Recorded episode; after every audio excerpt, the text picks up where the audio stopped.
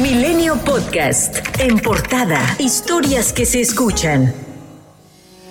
La Embajada de Estados Unidos en México volvió a expresar su preocupación por la reforma eléctrica, la cual aseguró acarreará desventajas para los consumidores y la economía al promover el uso de tecnologías más sucias, anticuadas y caras sobre alternativas renovables eficientes. Acerca de ellas, platicó el embajador Ken Salazar con el gobernador Víctor Castro Cosío en su visita al Parque Eólico Coromuel en Matape, Baja California Sur. Salazar dijo que México tiene abundante viento, sol, recursos hidrológicos, geotermia y minerales esenciales que proporcionan grandes oportunidades para liderar la revolución de energía limpia. Quien también visitó el estado para conocer avances en materia de electricidad fue el enviado presidencial de la Casa Blanca para el Clima, John Kerry. En su visita a nuestro país, sostendrá reuniones con el presidente Andrés Manuel López Obrador, otra en la Cancillería con el secretario Marcelo Ebrard y una más con el secretario de Hacienda Rogelio Ramírez de la O. El jefe de la Unidad para América del Norte de la Cancillería, Roberto Velasco,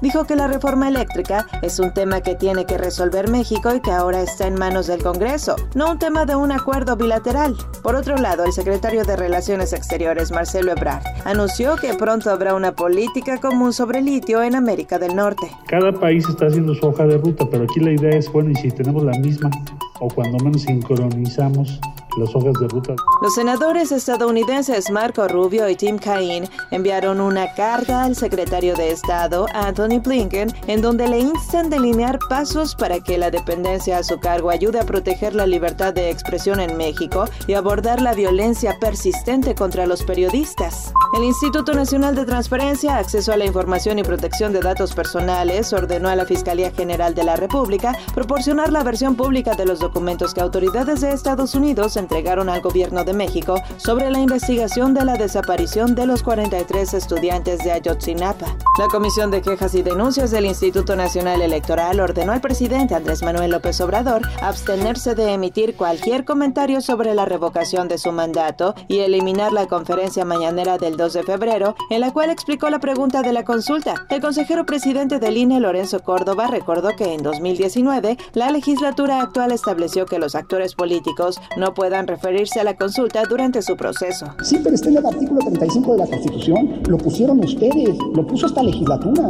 del Senado en 2019. No es un asunto del INE, claro, seamos honestos. Fair play. No digan que por culpa del INE no está. No, el INE tiene que cumplir lo que dice la Constitución. Es absurdo que los partidos políticos, bueno, eso lo decía la Corte, pero desde mi punto de vista es absurdo que los actores políticos no puedan pronunciarse en un derecho de esta naturaleza.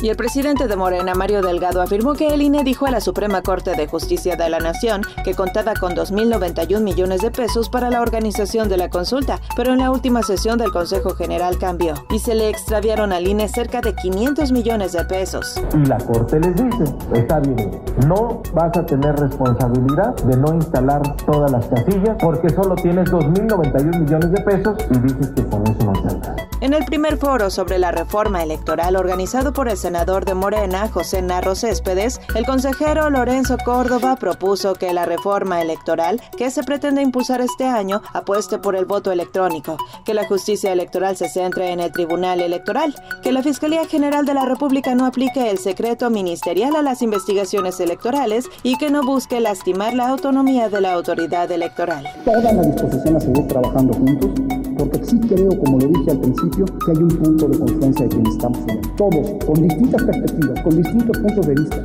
Aquí tenemos el mismo compromiso y creo, confío, la misma intención, fortalecer nuestro sistema democrático. Un juez federal dictó auto de formal prisión a Porfirio Javier Sánchez Mendoza, secretario de Seguridad Pública del Estado de Aguascalientes, por su probable responsabilidad en los delitos de tortura, abuso de autoridad y falsedad en declaraciones judiciales y en informes dados a una autoridad.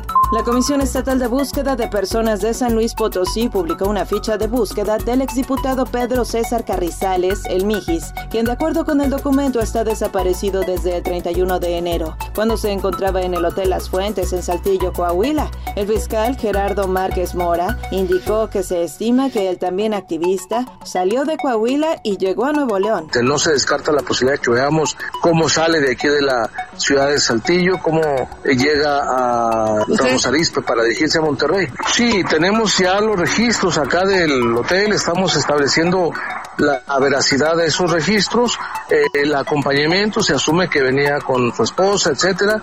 El abogado Javier Coello Trejo indicó que a más tardar en 10 días presentarán otras denuncias contra Hugo López Gatel, subsecretario de Prevención y Promoción de la Salud, por su presunta responsabilidad en muertes durante la pandemia. Indicó que hasta el momento ha recibido casi 3.000 correos electrónicos buscando demandar a López Gatel, unos por la muerte de familiares y otros por la falta de aplicación de vacunas a niños. En tanto, México sumó 6.343 nuevos casos de coronavirus y 132 defunciones, de acuerdo con la Secretaría de Salud.